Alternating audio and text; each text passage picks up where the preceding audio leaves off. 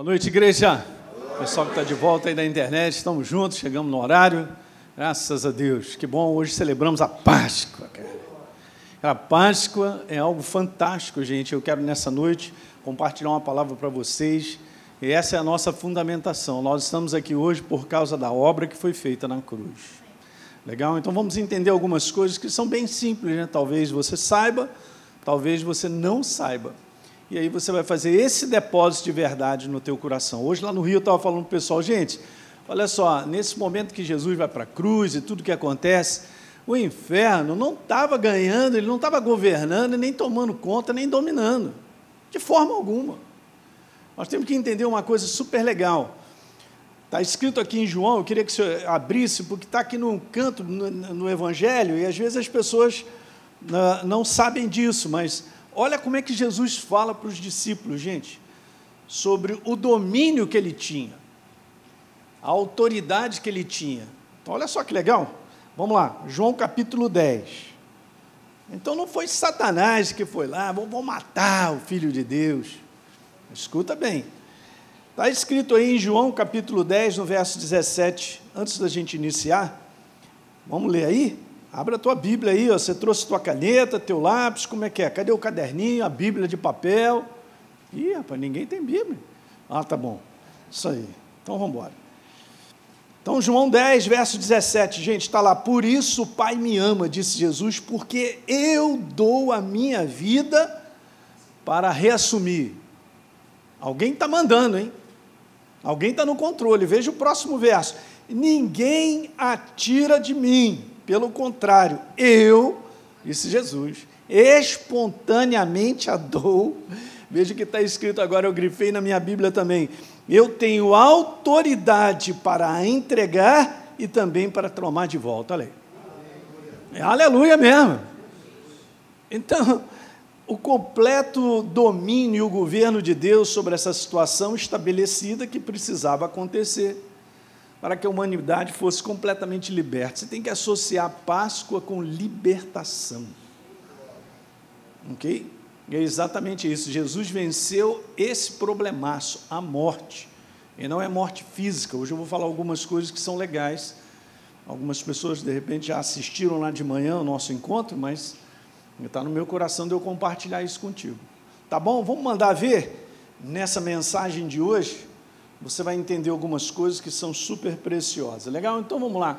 João capítulo 1, no verso número 29, igreja. Esse aqui é João Batista.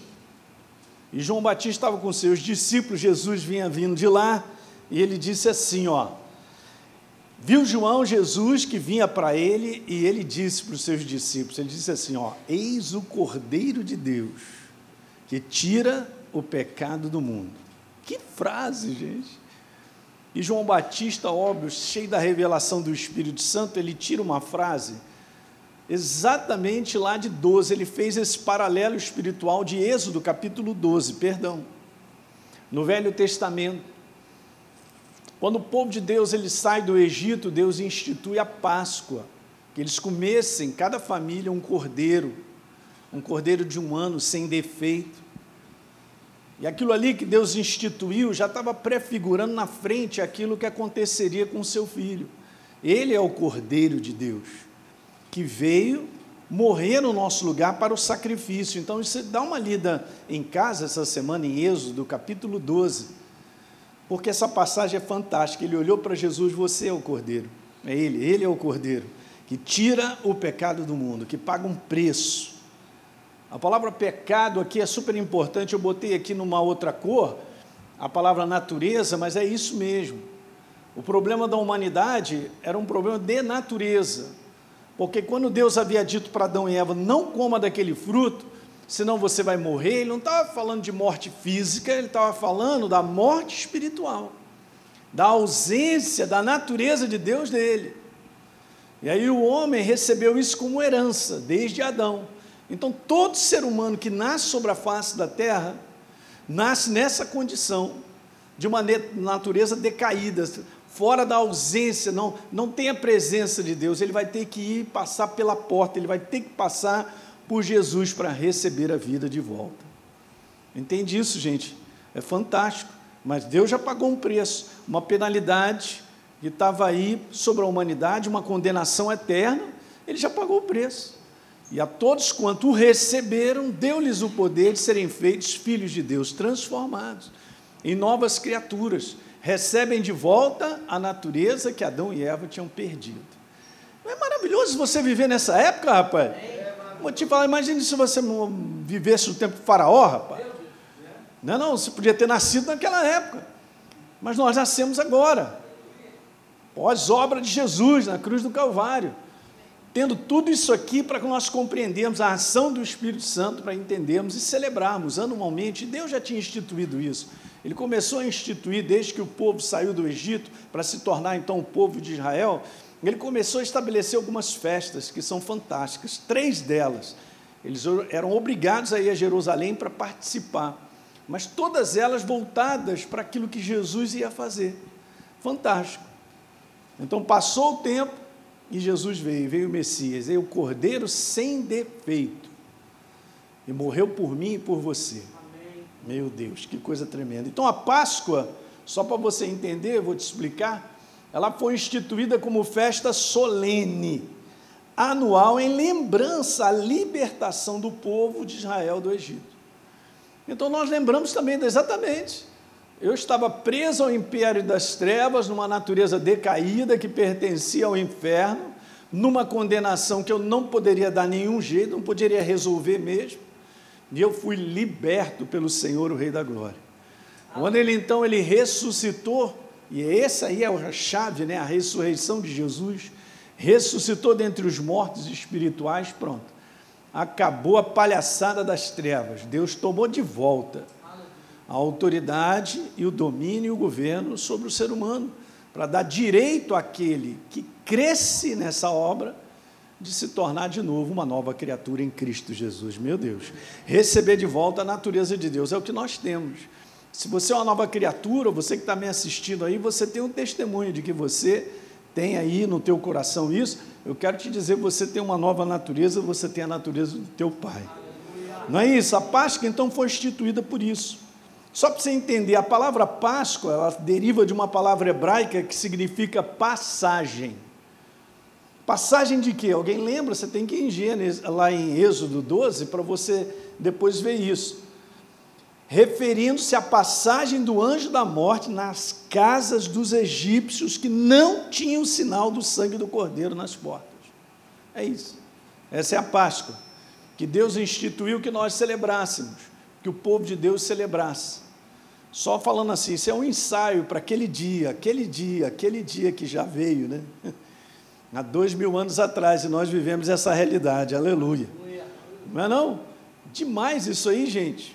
Deus instituiu isso.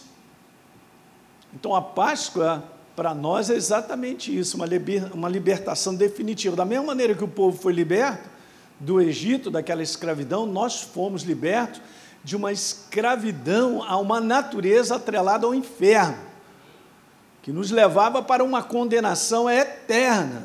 Meu Deus, gente. Olha que passagem legal. Abra a tua Bíblia em Colossenses, capítulo 1. Diz que nós fomos libertos do império das trevas. Quando a gente fala sobre a obra de Jesus, gente, só tem que trazer esse nome: libertação dos cativos. Então você vê, ele, Deus ele trabalha mostrando para mim e para você, desde o início, né, aquilo que aconteceria milênios à frente. Né? Então aí, Colossenses 1,13. E ele nos libertou do império das trevas e nos transportou para onde?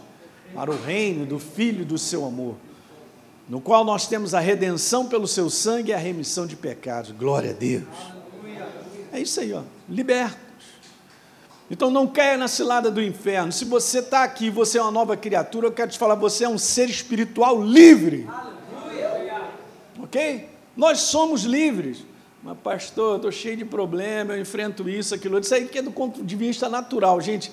No ponto de vista natural, vamos ter lutas, enfrentamos adversidade, a gente sente isso, sente aquilo outro, mas a realidade mesmo é que nós somos dele temos a sua natureza, nós fomos transformados para a eternidade.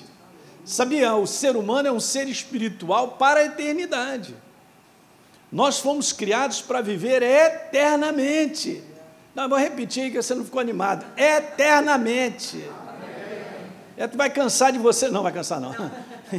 Hã? Você vai ser eternamente consciente de quem você é para o final. Até o final, não tem final e continua. Que nós somos seres espirituais vivos para a eternidade. Agora, se nós estamos do lado vencedor ou não, é outra coisa.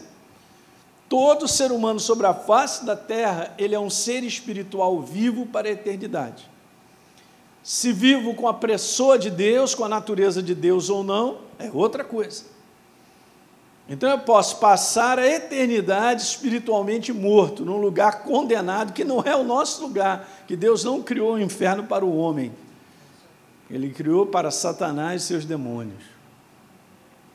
Mas isso, cara, ao mesmo tempo, isso aqui é uma notícia maravilhosa, isso aqui é uma notícia séria para todo ser humano. A verdade é o mundo do espírito. Nós decidimos a nossa eternidade aqui hoje, sobre a face da terra. É isso aí. Louva a Deus, porque um dia eu enxerguei, né, como está escrito em Isaías: o povo que andava em trevas viu grande luz. Uau! A oportunidade que Deus nos concedeu de enxergar, entregar a nossa vida para Ele, sermos transformados, é gratidão eterna. Okay? No mundo do Espírito a gente entende isso. E Ele não criou o homem para ser um fracassado, um derrotado e ficar afastado dele. Você vai entender algumas coisas que são preciosas. Mas eu quero te falar algo aqui, continuando. Veja, João 1,29, de novo. João faz essa declaração: Eis o Cordeiro de Deus que tira o quê? Aham. Eu posso parafrasear dizendo exatamente isso, porque é a mesma coisa. Eis o Cordeiro de Deus que tira a morte espiritual do mundo. O problema do ser humano era justamente isso: a morte espiritual. Não é uma questão, Jesus não ressuscitou do ponto de vista físico, gente. Ele ressuscitou dos mortos espirituais. Aqui que está a grande vitória. E a gente vai ler vários versos aqui. Paulo diz: se não há ressurreição, é vã a nossa fé. Ressurreição de onde? Dos mortos espirituais. Em Efésios capítulo 2 diz que Jesus ressuscitou e nós com ele, aqueles que creem. Não é demais, gente? Deus colocou exatamente assim. Eu vou dar o poder de vocês serem feitos meus filhos com a minha natureza se vocês crerem em mim. É só coração, abertura, entrega. Demais, fantástico. Não precisa fazer flexão, uma corridinha de 10 quilômetros. Porque não tem nada a ver com o mérito humano, todo, o mérito é todo dele. Não tem a ver se eu sou bonzinho ou malzinho. O problema nosso era uma natureza que nos afastava de Deus eternamente. Porque o homem caiu e isso foi passado como herança para a humanidade. Não tem como. Nasceu nesse mundo. Imagina, o bebê está nascendo lá na maternidade. Que lindo! Nasceu a criança. Essa criança, um dia, tem que passar pela porta. Jesus, o Rei da Glória. Uau! E não tem esse papo, não, não, mas eu sou da família, todo mundo é evangélico. Meu tataravô era, era, era bispo. É, o, meu, pastor, o, meu, meu, meu tio era, era pastor, meu tio, outro não sei o quê. Então, estou numa família, estou garantido, pastor. Não está garantido? Rapaz, que negócio é esse? Isso é pessoal. Então, no final dessa história, todos vão crescer. Nós temos que direcionar os nossos filhos para receberem Jesus como Senhor e Salvador. Ok? Muito importante, gente. Essa é a verdade. Nós decidimos aqui a nossa eternidade com Ele para sempre. Então, vou voltar aqui só para você lembrar. Então, legal. Quando ele fala sobre o pecado, ele está falando sobre uma natureza que me prendia ao inferno. Eu não, o seu diabo, não quero nada contigo, não tem a ver, não, tem, não tem como. Pertencemos a ele. O homem ele se vendeu, na verdade é isso. E aí Deus tinha um plano B lá, né? Oh, vou ter que tirar vocês dessa situação aí. Alguém tem que pagar um preço. Vocês estavam na condenação. Então eu vou enviar alguém para morrer no teu lugar, viu, Elinho? Uau! Mandou qualquer um, não, qualquer um não serve, que nenhum ser humano podia pagar o preço porque todos estavam nessa linha adâmica dessa natureza decaída. Então ele tinha que trazer alguém de uma linha que vinha do céu, direto. Jesus, Jesus não participou dessa linha Adão, por isso que ele nasceu sem pecado, sem a natureza, sem a natureza da morte. Que alguém diga glória, hein? Uau, então ele podia ir para a cruz, esse plano era fantástico, o inferno ali achando que estava se dando bem, mas vamos matar, vamos matar ele, está tudo certo e tal. É mesmo? Muito burro. Ok? Fez exatamente o que precisava fazer. Ele entregou a vida dele, tomou de volta, porque ele pagou a penalidade. A gente vai ver mais. Então, gente, quero te falar isso, ó, não só os discípulos, mas todos os homens até aquele momento desconheciam o estado espiritual em que se encontravam. E é muito importante a gente ter essa base de entender. Coisa mais poderosa, cara, é você ter uma visão clara no teu espírito e uma revelação de que você é um novo ser. Gente, eu quero te falar, você é um ser livre. Pastor, eu não sinto porque eu estou cheio de problemas. Lá vem você com os problemas. Todos nós temos problemas. Esse lado de fora não define quem nós somos. Eu vou repetir: o lado de fora, com tudo que a gente enfrenta, não define quem nós somos.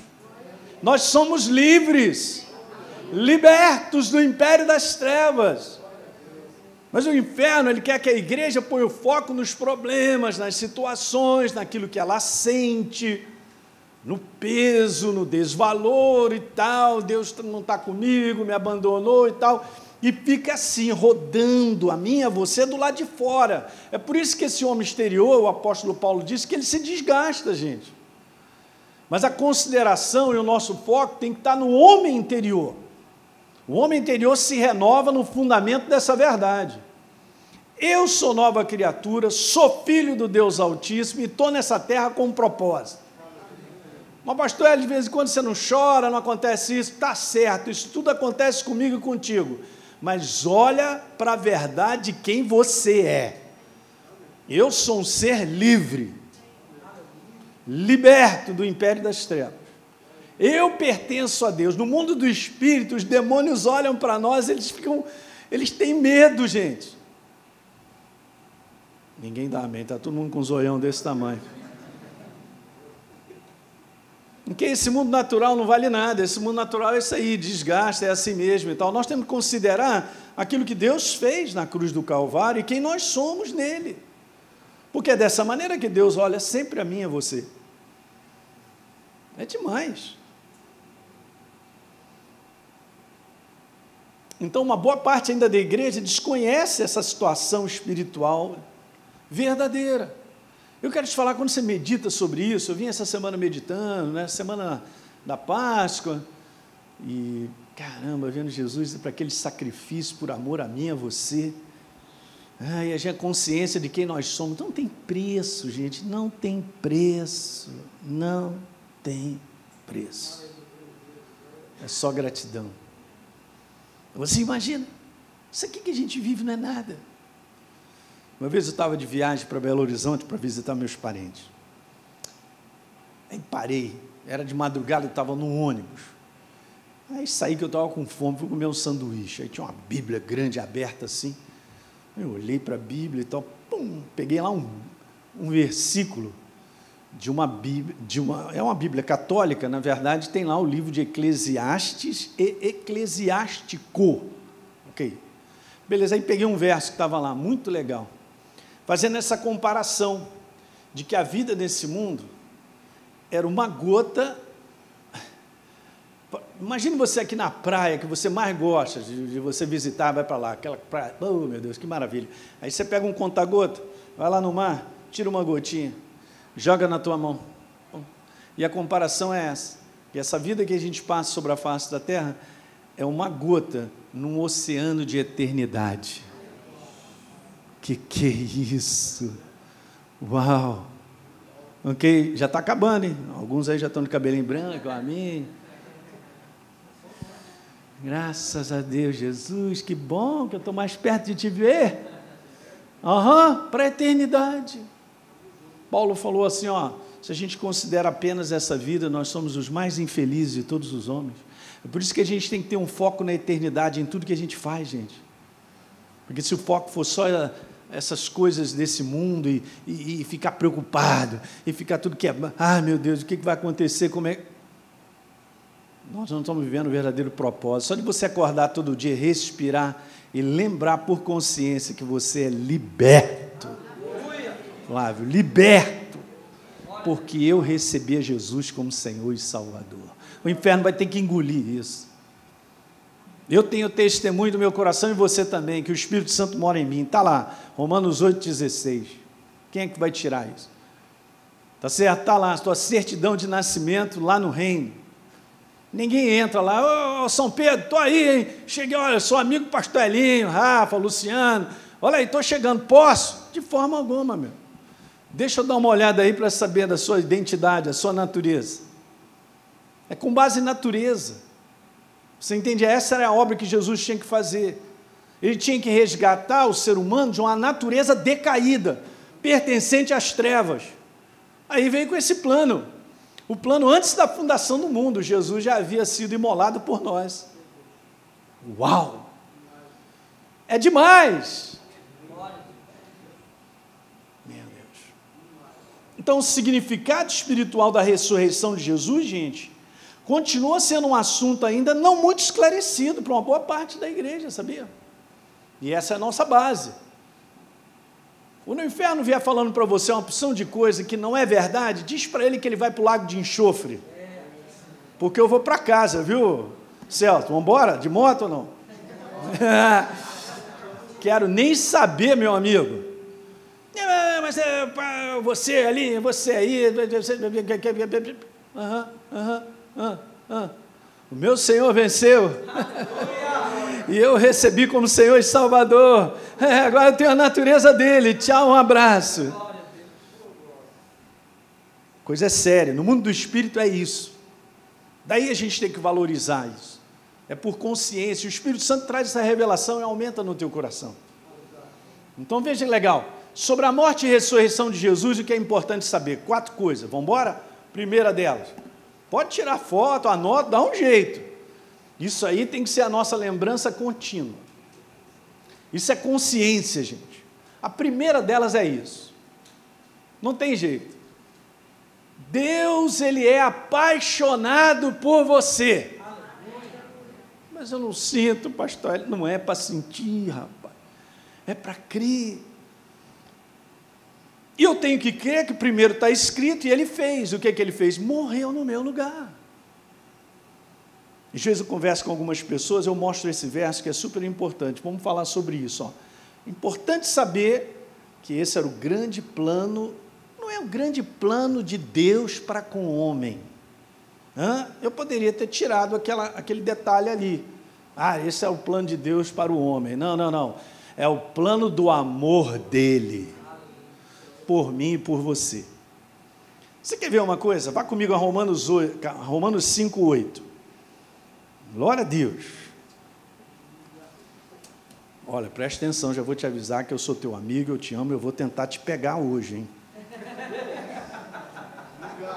Obrigado, né? Tá bom? Então, fica ligado. Ok, Romanos 5, 8. Mas Deus, leia comigo, abra a sua Bíblia, gente, é muito importante. Grifa, dá um jeito, bota um lápis aí, uma caneta. Mas Deus prova o seu próprio amor para conosco pelo fato de nós sentirmos que Ele nos ama. Diga amém. Não, não, não, não. Não está escrito isso não, pastor Hélio. Não está escrito isso não. Não, mas pastor, eu não sinto mais que Deus me ama. Rapaz, senta um pouquinho aqui. Traz um chá, uma água, um guaraná. Cara, sai dessa cilada. Que aqui não está escrito isso. O que está escrito é o que vale. É um fato estabelecido e é Ele mesmo. Deus prova seu amor para conosco pelo fato do Messias, Cristo, ter morrido por nós, sendo nós ainda o quê? Afastados dele, decaído de natureza.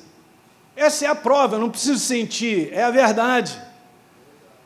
Então nós nos alegramos por fé. E quando a gente se alegra por fé e a gente bota o, o, o foco no que está escrito, o Espírito Santo mexe contigo por dentro, ele testemunha. Não é eu buscando sentir a Deus, eu tenho certeza que Ele me ama. Não, mas você está sentindo? Eu não preciso. Ele disse, Ele fez, Ele morreu no meu lugar. Se Ele morreu no meu lugar, é a prova. Alguém pode ler? É a prova que Ele me ama. O que eu estou conversando com vocês vai mudar a vida dos cristãos, as pessoas que começam a pegar isso e mudam. Não, tem que virar essa chave. Não é, isso é de sentir, cara. É óbvio, gente, nós estamos na presença de Deus, tem um louvor maravilhoso como teve hoje, lá, lá no Rio, hoje, se eu pudesse eu voava, mas eu tinha que vir para cá. Eu voei mesmo, antes físico, né? Eu falei, gente, eu tenho que encurtar aqui e tal vou te falar, ele se manifesta assim também, mas é uma sensibilidade que não é do lado de fora, é uma sensibilidade de dentro, cara. Você é renovado por dentro. Eu estou aqui completamente renovado depois de duas reuniões que eu já fiz no Rio. Porque isso é demais, é o espírito. Quando você glorifica e tem entendimento de verdades, e você dá todo o foco para a verdade em crença, o Espírito Santo começa a pular dentro de você e de mim porque ele testemunha a verdade.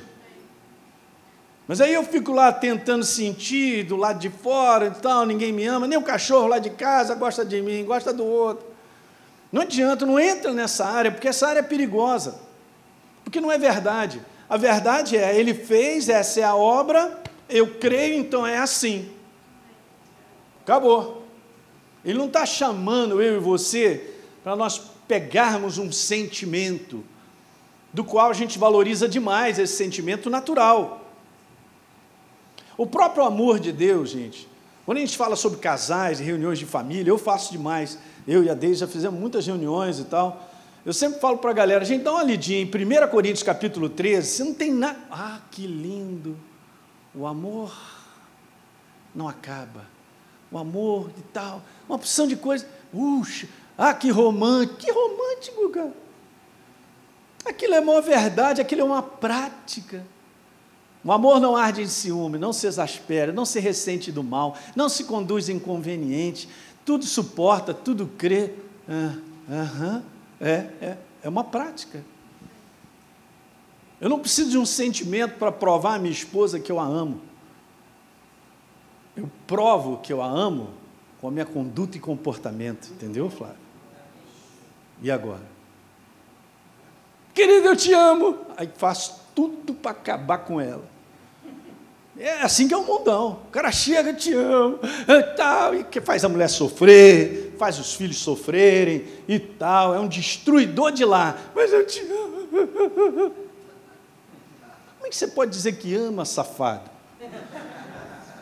Tu é um derrotado, cara, e derrota a tua casa?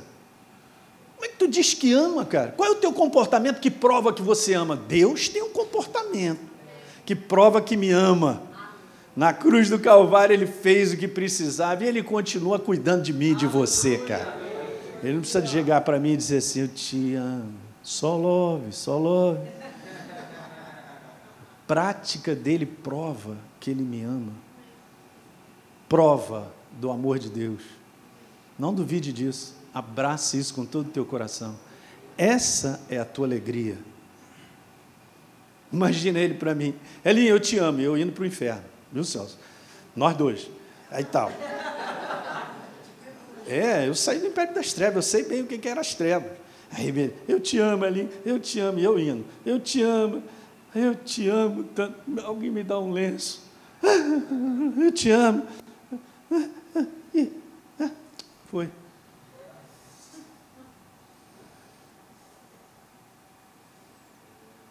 O amor não é provado com palavras, o amor é provado com comportamento. Foi o que Deus fez. Esse é o amor dele. Por isso o amor dele é derramado nos nossos corações para nós fazermos as mesmas coisas. Para nós agirmos assim para com o nosso semelhante, com a nossa casa, esposo, marido, filhos. Comportamento. Graças a Deus. Está pegando? Então, sobre a morte, primeiro que eu estou falando, sobre o amor, né?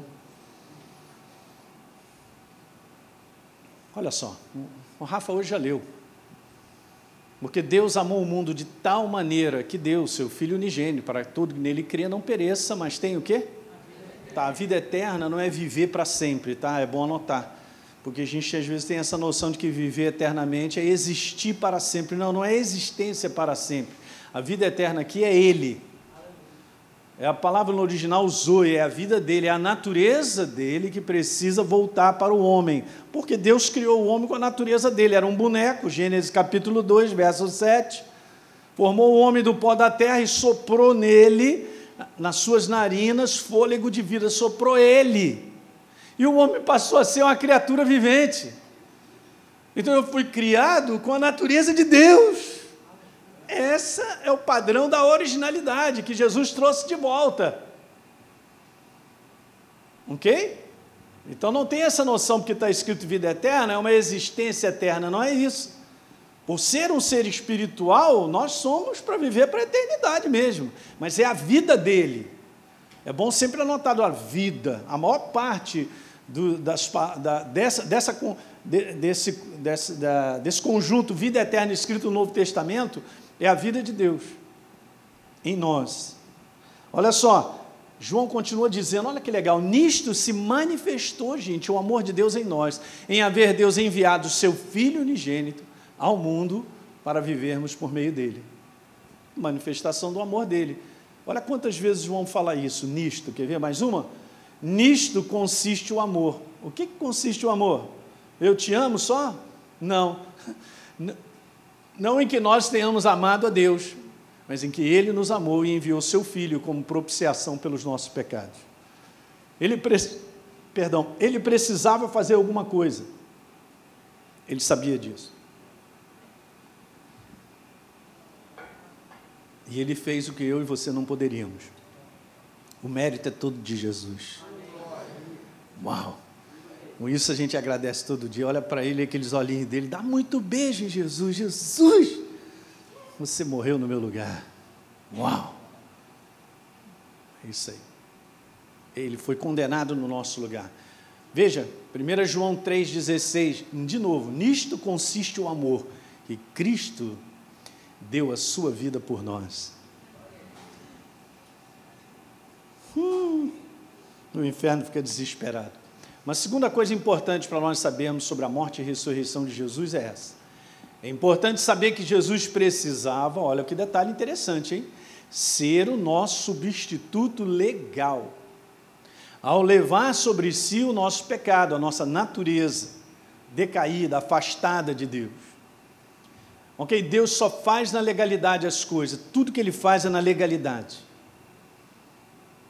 Então, se o homem entregou a sua vida para Satanás, fazendo o que não poderia, comendo daquele fruto, e Deus tinha falado, vai morrer, e morreu, a natureza de Deus, ó, foi recolhida, ele recolheu, então agora um outro homem precisava entrar para pagar essa pena. Ele não poderia simplesmente, Satanás, para com esse negócio aí, quer saber? Sai fora, ele só trabalha na legalidade. Outra coisa que muitas vezes as pessoas ficam pensando, né? Ele poderia dar um peteleco assim em Satanás, no demônio, acabar logo com essa palhaçada, não. Ele trabalha dentro de legalidade, o que ele estabeleceu, o que ele permite. Ainda está permitindo a palhaçada das trevas, mas vai acabar. Está perto de acabar essa palhaçada. Está perto dele voltar. Ele entra nesse mundo como humilde, ele entra em Jerusalém, já falei isso para vocês. Ele vem montado num jumento entrando em Jerusalém. Só um detalhe. Eu quero ver isso do Cinemax, do céu, várias, várias coisas legais. Essa era uma entrada muito legal. Ele vem montado num, num jumentinho. E pela história, muitos reis que entravam com o jumento, eles traziam isso, eles traziam uma reconciliação, uma paz. Era um momento de paz, de reconciliação. Mas só que agora ele vai voltar como Rei dos Reis. Está em Apocalipse, num cavalão que eu vou te falar. Não sei se é manga larga, campolino, eu não sei que, se é árabe. O bichão é lindo, meu irmão. Ele vai voltar como Rei dos Reis. E aí não tem mais jeito. Agora você imagina, hein? Deus tem dado a oportunidade ao ser humano, hein? Por causa da sua longanimidade, Ele é paciente. Ainda dá tempo de nós decidirmos sobre a nossa vida. Ainda. Mas chegará um tempo, não tem mais jeito. Ele, ele chegará para julgar a terra. Não tem jeito. Então Jesus precisava ser o nosso substituto legal. Veja, o capítulo 53 de Isaías é um capítulo profético a respeito do Senhor, a sua redenção. Agora, olha que legal, porque 11 vezes é colocado esse caráter de substituição. Vamos dar uma olhada? Isaías 53, 4, eu coloquei a numeração ali só para você ver. Hein? Já começa dizendo assim: certamente Ele tomou sobre si as nossas enfermidades. Uma. E as nossas dores levou sobre si. Duas. Olha, olha o caráter de substituição sendo mostrado nos versos. Detalhe: são 12 versos e 11 vezes é declarado o caráter substitutivo. Olha só, verso 5: Mas ele foi transpassado. Rafa, você botou a outra, porque eu, eu alterei. Tem certeza? É essa mesmo? Então tá bom. Pelas nossas transgressões, três. Pelas nossas iniquidades, quatro o castigo que nos traz a paz estava sobre ele. Cinco. E pelas suas feridas nós fomos sarados. Seis. Olha, vamos continuar. Verso número 6. Mas o Senhor, Deus, fez cair sobre ele a iniquidade de nós todos. Olha só o verso 8. Por causa ou em lugar da transgressão do meu povo, foi ele ferido. Ok? 9. Quando der ele a sua alma como oferta pelo pecado. Hum. Olha aí a décima: justificará muitos, porque as iniquidades deles levará sobre si. E por último, ó, último verso: contudo, levou sobre si o pecado de muitos. Aí, ó. Olha a legalidade da substituição. Você entendeu que Jesus morreu no meu lugar? Eu não poderia pagar essa pena porque eu já estava condenado, mas ele chegou para mim, te amo, hein? É o seguinte, te amo, vou te dar um beijo, um picolé e vou embora. Não! Ele vai me deixar na condenação. Não, não, não, é o seguinte, eu te amo, tá? Eu vou provar que eu te amo porque eu vou na condenação no teu lugar. Jesus fala em João capítulo 15 que não há maior amor do que esse, de dar a vida por um semelhante, uma outra pessoa. Ele deu por toda a humanidade, hein? ele pagou esse preço, gente. É demais. Substituição, guarda isso. Tá certo? Então veja, desde a desobediência de Adão e Eva até Jesus, o homem carregava como herança uma natureza atrelada ao inferno, pecaminosa, escrava e afastada de Deus, e não tem jeito do homem dizer assim: Eu não quero, não tem jeito, faz parte da herança. Então, o destino dessa natureza, gente, não tem jeito, é o Hades. Essa palavra Hades no grego é o inferno, no hebraico é Sheol. Ah, pronto, está escrito, isso é bíblico, é verdadeiro. E a gente precisa falar sobre isso. Porque a gente não, não, pastor, não fala bem assim, não, dá uma outra maneira de dizer, que lá o lugar é, é só é mais quente, é igual o Rio de Janeiro, Ribeirão Preto.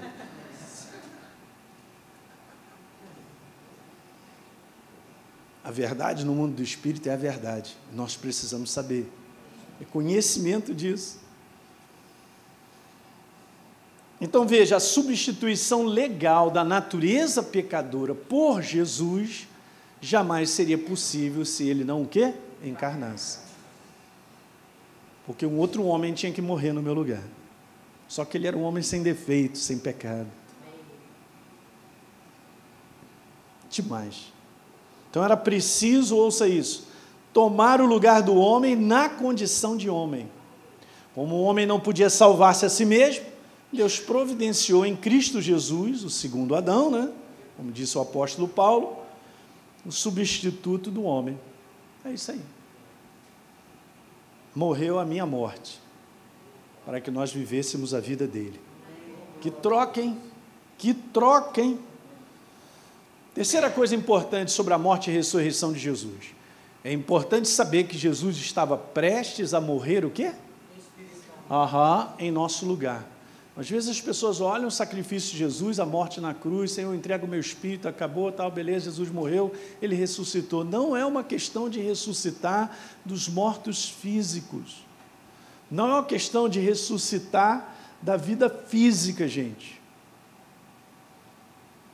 É uma questão dele ressuscitar do mundo do espírito, da morte espiritual. Então o inferno estava lá naquela palhaçada lá de soltar rojão, tomando as cachaças, vencemos, aí matamos. Em três dias aparece o Espírito Santo. Que festa é essa aí? Vamos acabar com esse negócio. Ele foi lá e ressuscitou Jesus. Quer dizer, ele não podia matar porque Jesus era sem pecado, mas na verdade esse era o plano de Deus. É muito burro. Fez exatamente o que precisava fazer para Jesus cumprir o que estava escrito, para que eu e você hoje pudéssemos ser livres, libertos. Meu Deus. Então a consequência, gente, do pecado é terceiro, né? Vou te mostrar uma passagem. Romanos 6, 23. Paulo diz assim: o salário do pecado, natureza, é a morte espiritual, gente. É isso aí. Não tem jeito. Mas o dom gratuito de Deus é o que? A vida eterna em Cristo Jesus. Dom gratuito para todos que o receberem. Não está cobrando nada de ninguém. Esse é o amor verdadeiro. Então, a consequência do pecado original foi a morte espiritual. Então, a morte espiritual, só para você entender, é a ausência da natureza de Deus no espírito do homem. É isso aí. Mas significa que ele vai cessar de existir? Não, ele continua sendo um ser espiritual. Mas ele precisa ser agora um ser espiritual vivo, recebendo a Jesus como Senhor e Salvador. Ele se torna um ser espiritual vivo, porque a natureza de Deus vem.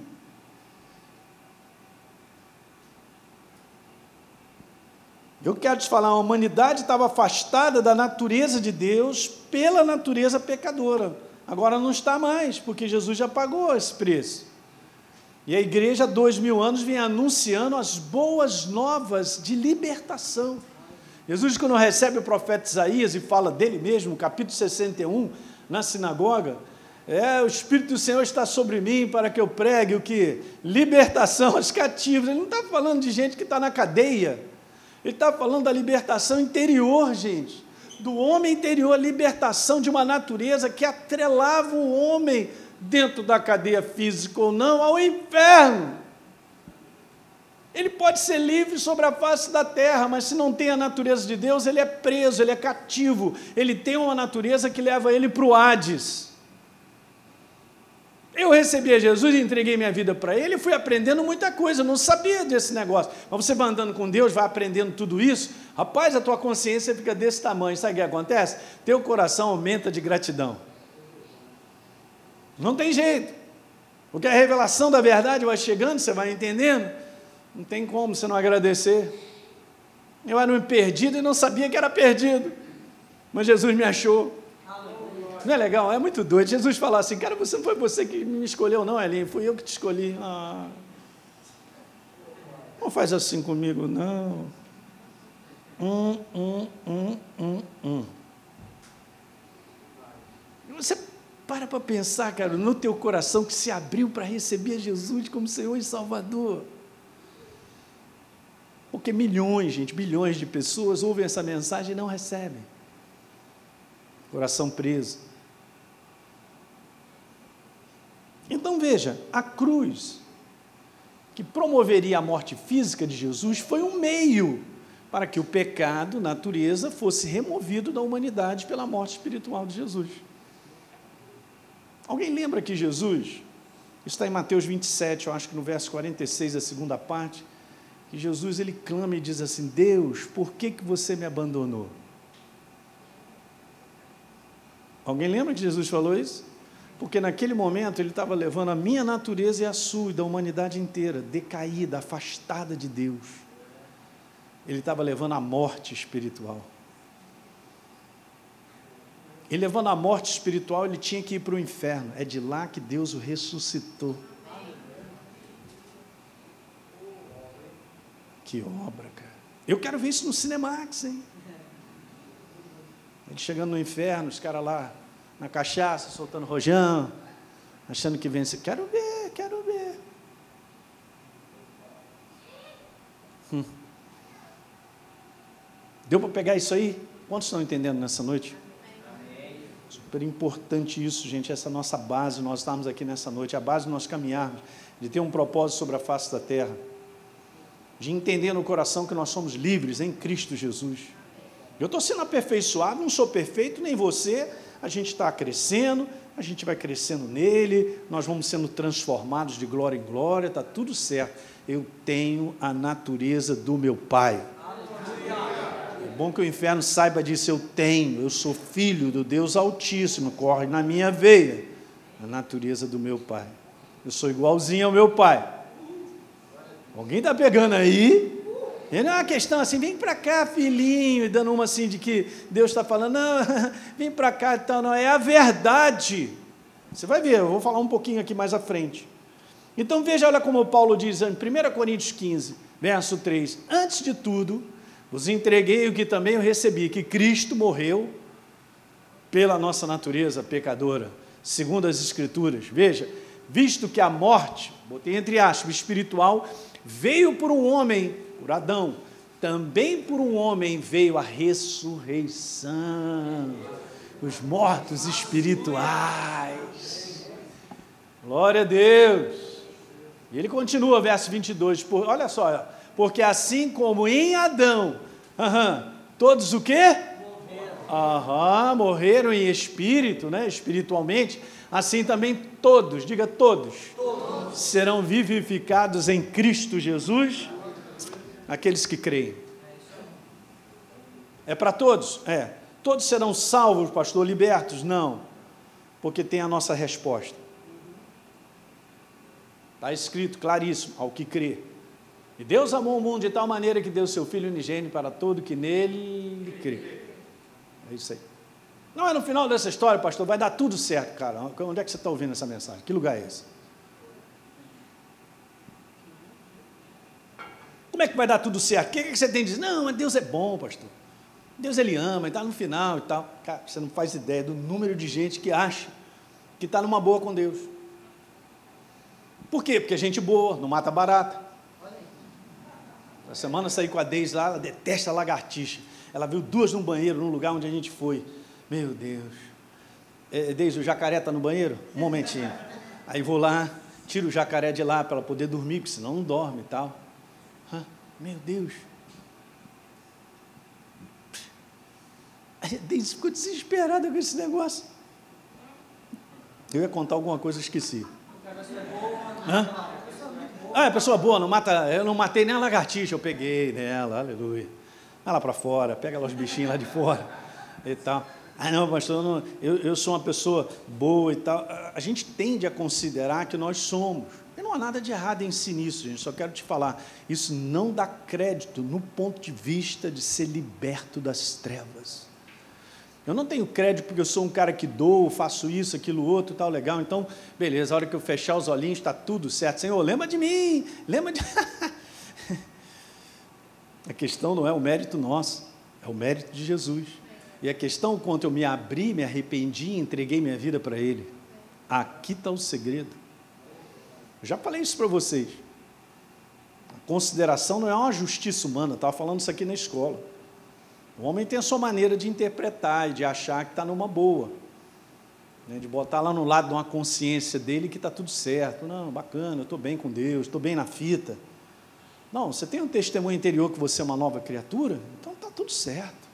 E o mérito é todo dele. Não é nosso. Alguém está pegando? Nós recebemos uma natureza decaída, cara, desde Adão e estamos nela, não tem jeito, não sou melhor que os outros. Ninguém é melhor que ninguém.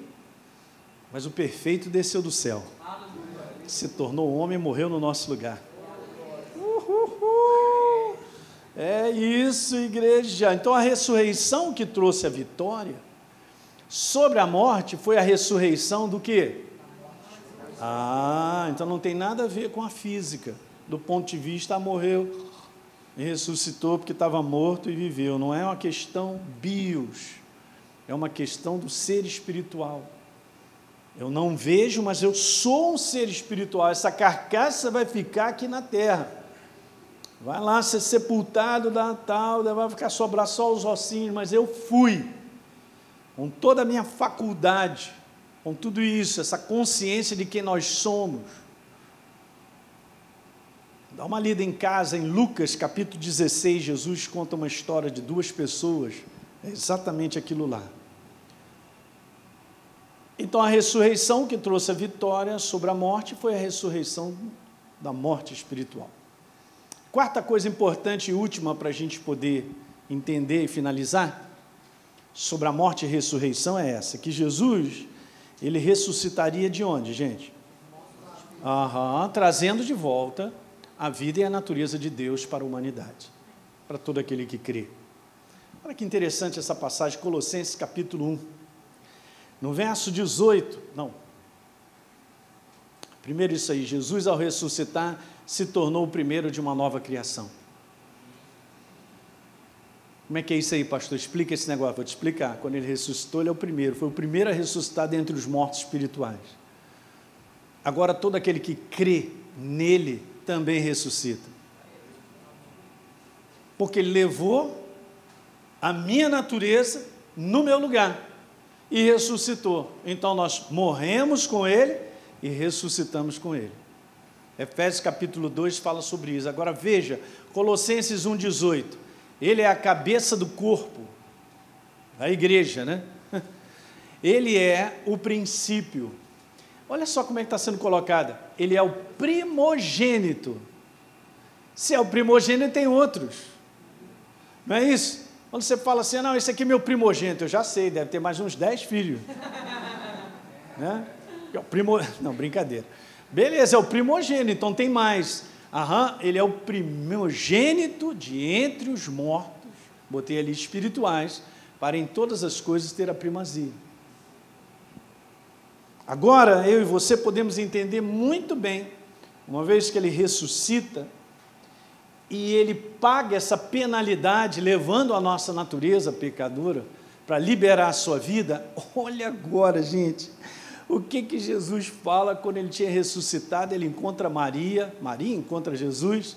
Preste bem atenção que essa passagem arrebenta. Show de glória. Jesus continuou dizendo: Maria, não me detenha, porque ainda não subi para o quê? Uhum. Olha a declaração agora de Jesus. Mas olha, vá até os meus irmãos. Não, você tem que ler isso aí legal. Vá até quem? Aham. Vá até agora. É a única vez que Jesus ele declara os discípulos como irmãos, cara. Porque agora ele pode. Agora ele pagou a penalidade. Ele diz assim: vá até os meus irmãos e diga para eles: eu subo para o quê?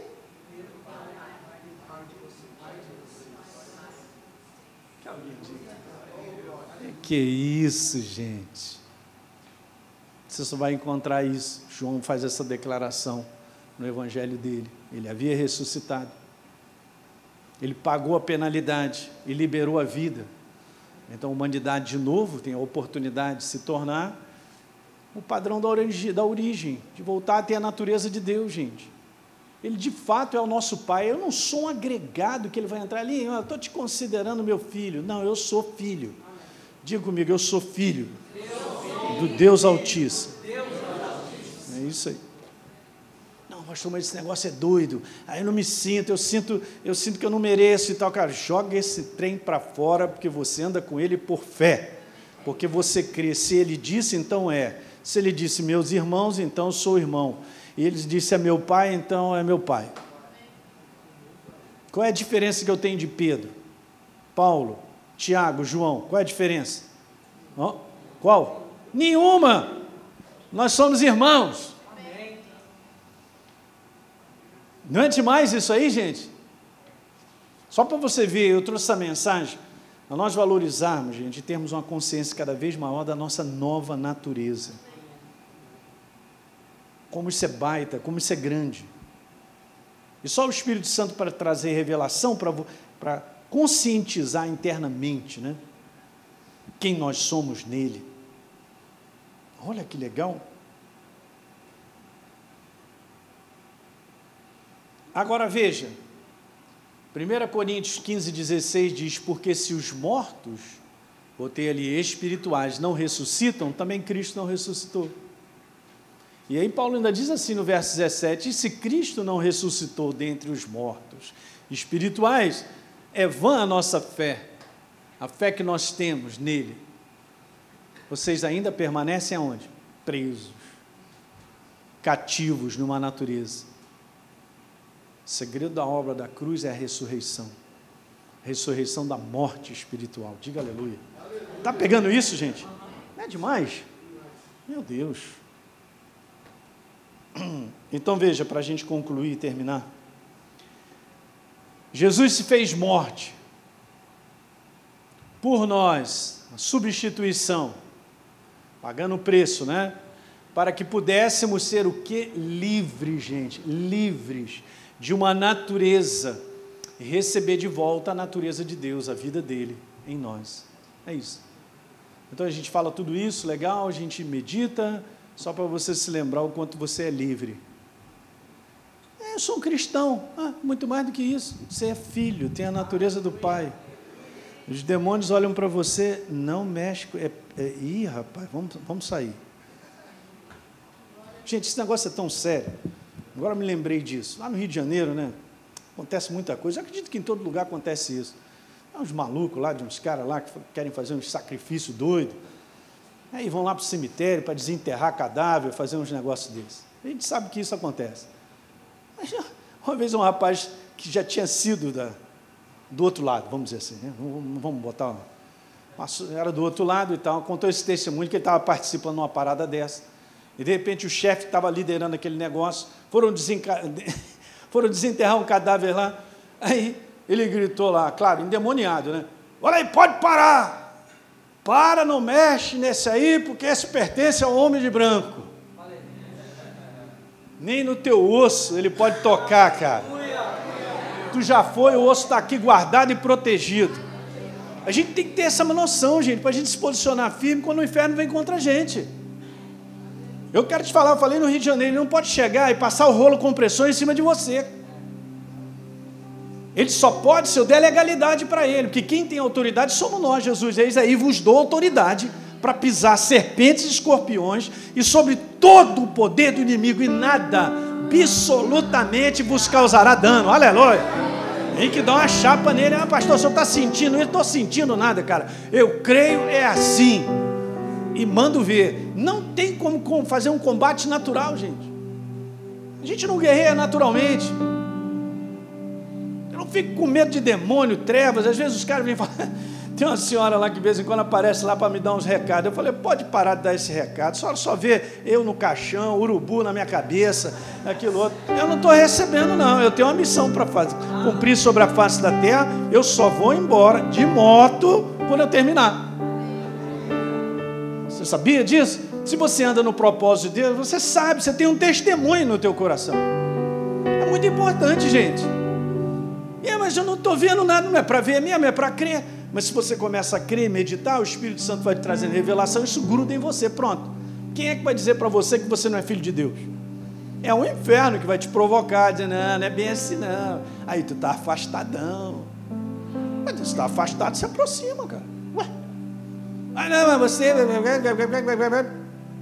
Aí a pessoa fica lá cheia de condenação, de culpa, quando o nosso Pai manda o filho dele morrer na cruz por mim e por você.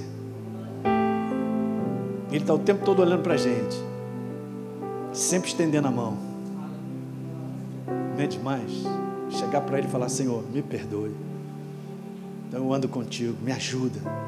Estou aí para te ajudar, vem cá, vamos embora. Pegando? É assim que funciona, gente. Você imagina isso, vai para casa com essa, você faz parte de quem ele é. Não, isso é muito doido. É... Ele é a cabeça, eu sou o corpo, e a gente olha a pessoa, só a cabeça, ou só o corpo. Não, é a pessoa. Aquele que se une ao Senhor se torna um só. espírito com ele, é, faz um mix, cara. Se torna um só, o espírito está falando se tornam dois. Um. Diga um. Não, pastor Hélio, eu vou ficar pirado com esse negócio, é muito doido mesmo. É, tem que receber no espírito. O Espírito Santo não é a terceira pessoa da, da trindade que é, é, é o menorzinho, é Deus. Ele está em mim, está em você, Sozinho que eu não estou mesmo. Estou muito bem acompanhado com o perfeito conselho, com a perfeita direção. Nós temos que aprender a tomar posse de tudo isso, gente. Isso aqui a gente está conversando nessa noite, fé, fé em Deus, na Sua palavra. Isso aqui não é naturalidade, não é raciocínio, não é dois mais dois dá quatro, tem nada a ver. Esse é o lado exterior que corrompe o ser humano, um homem natural. Ele fica no prejuízo, porque. E aí, no homem interior, a gente se renova. E como é que a gente se renova todo dia? Com a verdade, tomando posse, agradecendo a Deus pela verdade. Mesmo sem sentir, mesmo enfrentando o problema, agradeça todo dia que você é filho dele Aí, Senhor, pode explodir, pode cair tudo. Eu só quero te dizer que eu te amo. Eu sou teu filho. Você fez uma obra fantástica, Senhor. Te amo para a eternidade. Tamo junto. É assim. Você vai ver diferença acontecendo dentro de você. Ser renovado, fortalecido. O fogo volta de novo. Fica aquecido por dentro. E você começa a enxergar. O inferno só trabalha aonde a gente vê, com os olhos naturais não pode impedir que você enxergue a obra da cruz do Calvário, porque o Espírito Santo te revela ela. E é por fé. É com ela que nós seguimos. É por isso que a gente está debaixo de um propósito. É, estou nesse mundo, eu não sei nem porque que eu nasci. Ah, não diga isso. Então, eu vejo muitos cristãos falam isso, gente. Isso é a prova da ignorância espiritual desse conteúdo que a gente precisa aprendendo, renovando, renovando, renovando. Então veja, 2 Coríntios 5, 21 diz: Aquele que não conheceu o pecado, falando sobre Jesus, essa natureza decaída, Deus o fez por amor a mim e a você. Deus o fez pecado, natureza por nós. Olha a substituição de novo. Para que nele, em Jesus, fôssemos feitos a justiça de Deus. Isso aí é um tapa na cara do inferno. Ele conhece a Bíblia, hein? E a gente que precisa levantar o nosso conhecimento, o entendimento. Ó, então, o pecado se tornou justiça e a morte se tornou vida. É, com essa, eu vou para casa andando. Não é demais? Vamos ficar de pé, vamos orar.